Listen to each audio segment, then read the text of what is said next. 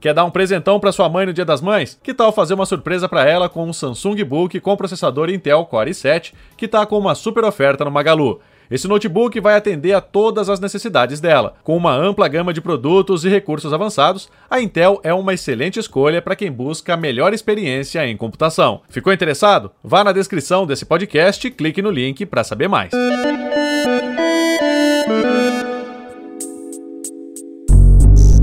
Olá, eu sou o Gustavo Minari e está começando agora o podcast Canaltech. Após 39 anos de existência, o documento de ordem de crédito, ou simplesmente DOC, deixará de ser oferecido pelos bancos até 29 de fevereiro de 2024. Menos conhecida do público comum, a Transferência Especial de Crédito, ou TEC, feita exclusivamente por empresas para pagar benefícios aos funcionários, também será extinta.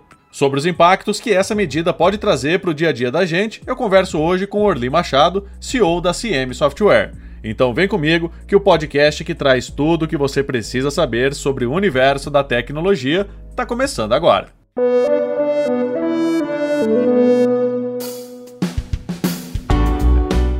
Olá, seja bem-vindo e bem-vinda ao podcast Canaltech, o programa que atualiza você sobre tudo o que está rolando no incrível mundo da tecnologia. Não se esqueça de seguir a gente no seu aplicativo favorito para receber sempre os episódios novos em primeiríssima mão. E é claro, aproveita para deixar uma avaliação para a gente por lá. Diz aí o que, que você está achando do podcast Canaltech. Combinado? Então vamos ao tema de hoje. Um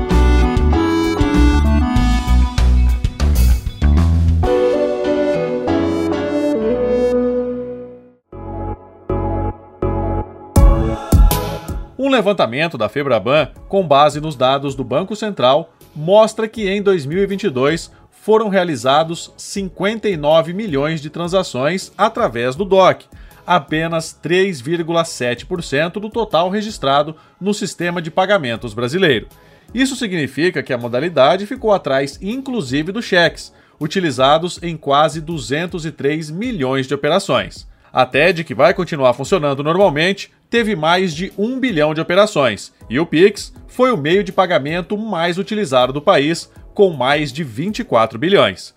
É sobre isso que eu converso agora com Orli Machado, CEO da CM Software. Orli, o que, que muda né, com o fim do DOC para o consumidor, para o cliente do banco? Na verdade é o seguinte, né, o, já era um produto bastante defasado ao longo do tempo, né, o, já vinha em desuso crescente, os gráficos do Banco Central já mostravam que o que o produto já estava em desuso.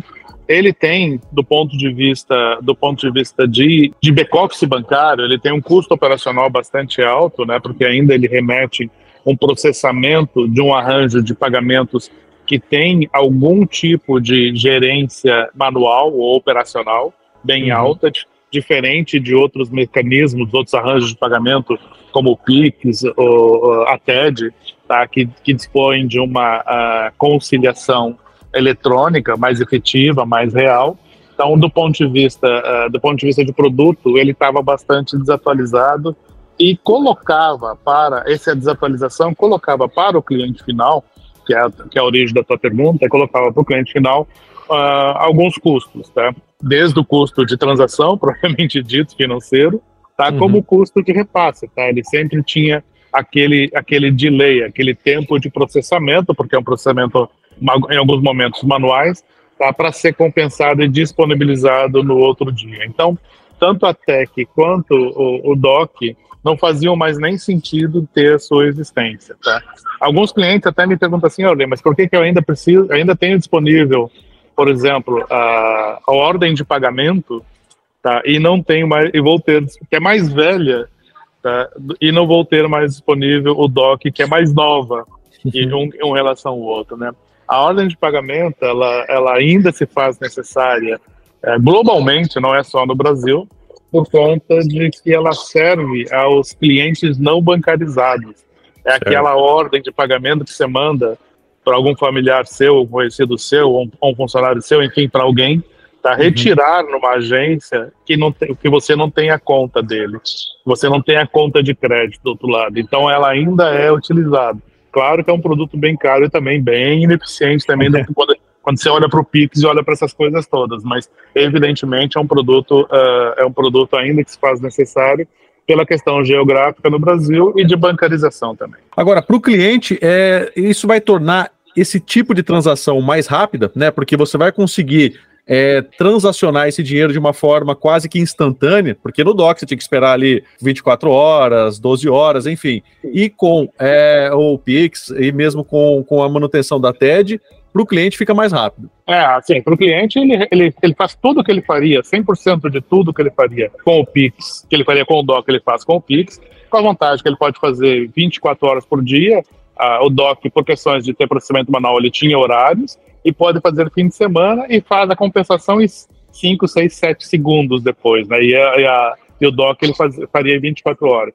Então, é um produto que perdeu função mesmo, né? Ou seja, e manter ele na estrutura de custo é carregar para o contribuinte, tá? para o cliente, tá? carregar para ele uma estrutura de custo, porque se alguém é obrigado a manter alguma coisa por força de regulativo ou mercado, esse preço vai ser pago, porque ninguém vai assumir esse custo dentro de casa. Então, a, a FEBRABAN e, a, e o Bacen estão corretos em autorizar a descontinuidade do produto por ter um produto muito mais atual, muito mais eficiente e com muito mais abrangência. Agora, a TED continua. A TED continua. A TED ela, ela, ela tem outros papéis aí dentro do sistema financeiro. A gente, a gente precisa lembrar que a TED originalmente ela foi criada lá em 2002 tá, para atender as transações intrabancárias. O que, são as transações intrabancárias? As transações entre os bancos somente, tá bom? Uhum. Quando o, o, banco A deve, deve para o banco B. Mas ali para frente, até em 2008, se vocês forem dar uma gugada aí, a gente começou com a TED, ela tinha que ter um valor muito alto, depois outro valor, depois outro valor. Aí lá por 2008, acho que caiu para qualquer valor, basicamente, tá bom? Entre 2002 e 2008, ela desceu de 50 mil até 300 reais, se não me engano. Depois valor para qualquer valor.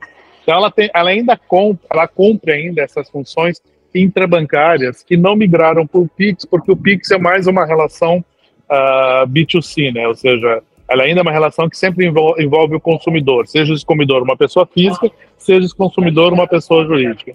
Mas as relações intrabancárias, preferencialmente, ainda são liquidadas via TED. Ou seja, também tem muito sistema integrado aí já pronto, também que já faz uso e desintegrar esses sistemas pode ser uma dor de cabeça que ninguém quer passar hoje.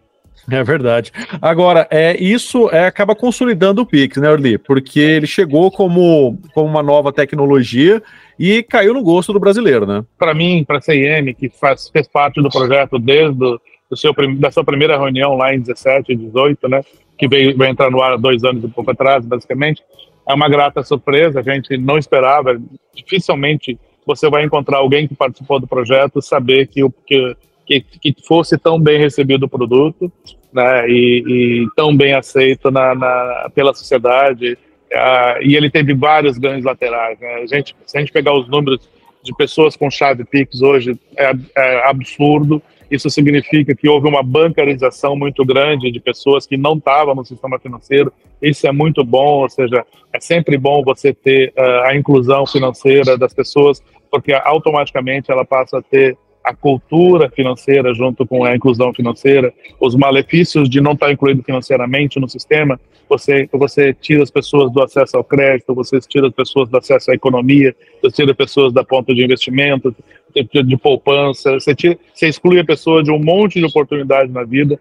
Então, na minha cabeça, bancarização, sim, é uma inclusão social, faz parte, é como lasanha, faz parte de uma camada que precisa ser posta na frente das pessoas para consumo, sim, vai ter problemas, vai ter mais, muito mais benefícios com a inclusão financeira e o Pix, assim, gratíssima surpresa, cumpriu um papel que não estava projetado para ele no início do projeto. Eu que sou membro, a CM que é membro de todos os fóruns do, do Banco Central, assim, a gente jamais pensou que ele iria servir a isso também. E hoje a gente está vendo aí a inclusão financeira muito grande, a quantidade de chaves Pix absurda, a aceitação absurda, e a inter, internacionalização começando a caminhar, né? ou seja, o, o, o BIS, né, o Banco International de Settlement, Banco Internacional de Liquidações, determinou que o modelo utilizado para uh, transações transfronteiriças, acho que a partir de 25, 26, será o modelo do PIX, basicamente, não o modelo criado no Brasil. Tá? Então, assim, a gente, a gente tem muito grato que não, não só dentro do Brasil, mas para fora do Brasil mesmo, a gente está conseguindo uh, mostrar a eficiência e a, e a, diminuição de risco quando você trabalha com, uma questão como essa, né? com, uma, com um modelo de liquidação como esse. Então, assim, não é só uma questão de gosto popular, mas é uma questão de transparência também. É muito bom. Para a gente já encaminhando aqui para o final, é para o nosso ouvinte, né, que vai chegar lá em fevereiro do ano que vem e não vai ter mais o DOC. Para ele, basicamente, não muda nada, ou seja, só melhora. Ele, ele vai continuar a poder fazer as mesmas coisas que ele faz hoje, porém com mais rapidez e transparência, é isso? Eu tenho certeza, Gustavo, que o teu ouvinte não vai fazer até, não vai abandonar o, o DOC em em fevereiro. Teu, teu ouvinte já deve estar abandonando ele semana que vem.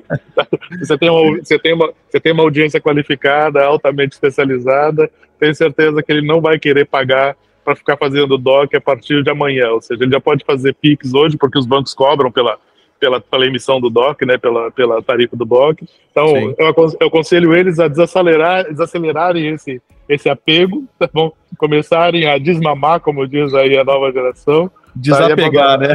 Desapegar, porque não faz sentido nenhum mais tá, para eles manter essa estrutura. Evidentemente, nós temos transações no sistema financeiro que ainda necessitam.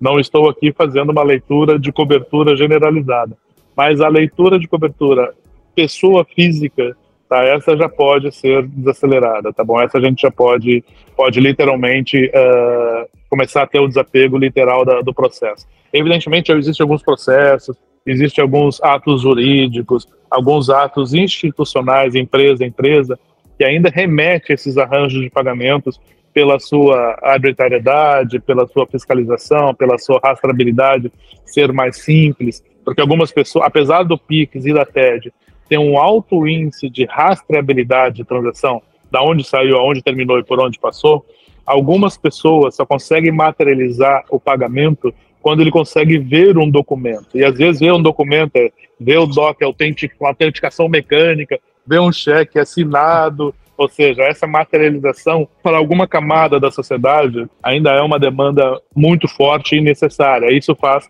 com que essas pessoas deem uma sobrevida para o produto na prática. Então, ou seja, esses processos barra pessoas tá, acabam dando sobrevida para um produto que na prática não, não, não existe mais sentido.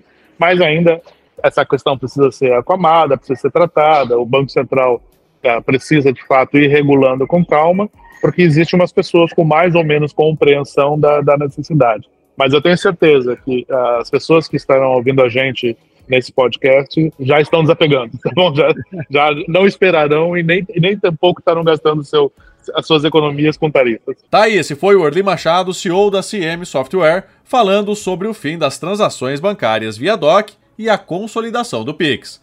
Agora se liga no que rolou de mais importante nesse universo da tecnologia no quadro Aconteceu Também.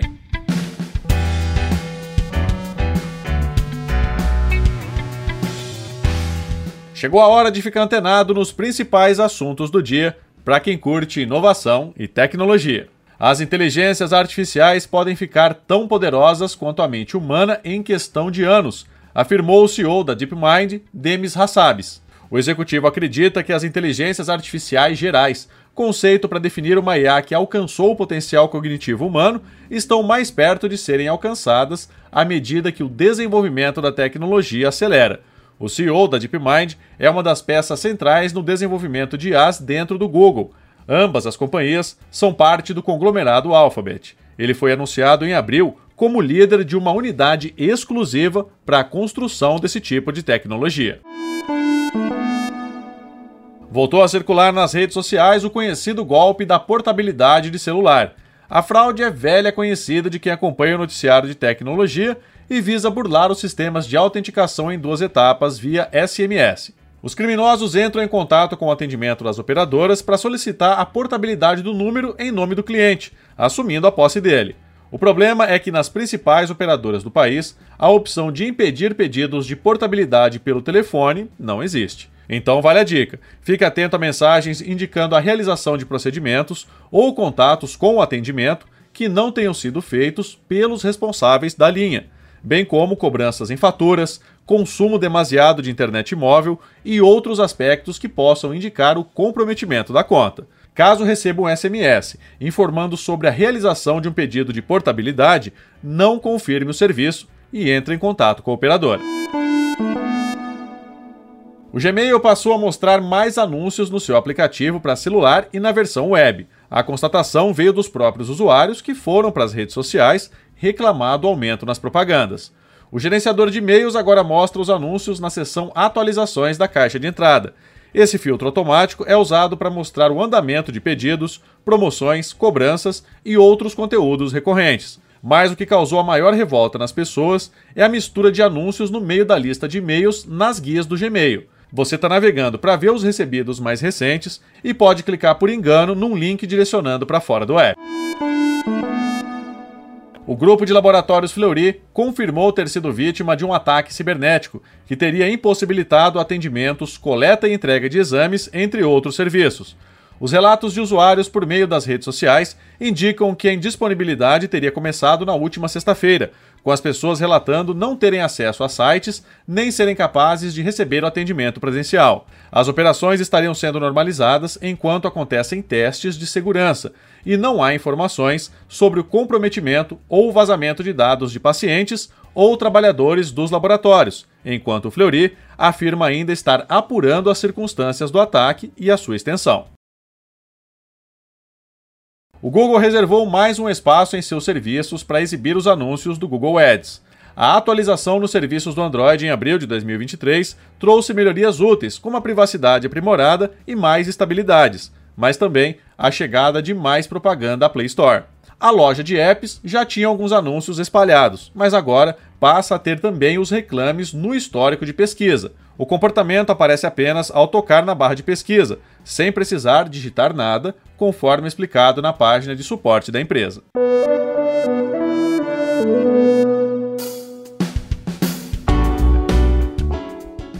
Tá aí, com essas notícias, o nosso podcast Canaltech de hoje vai chegando ao fim. Lembre-se de seguir a gente e deixar uma avaliação no seu aplicativo de podcast preferido. É sempre bom lembrar que os dias de publicação do programa são de terça a sábado, com um episódio novo às 7 da manhã, para acompanhar o seu café. E olha só que notícia boa: o podcast Canaltech está na fase de seleção do prêmio IBEST desse ano. Para votar a gente é bem simples, é só acessar o site app.premibest.com, entrar na categoria podcast encontrar o podcast Canaltech, clicar no coração e pronto. Você pode dar um voto positivo por dia em cada categoria. Então corre lá e vote no podcast Canaltech. Lembrando que aos domingos tem também o Vale Play, o podcast de entretenimento do Canaltech.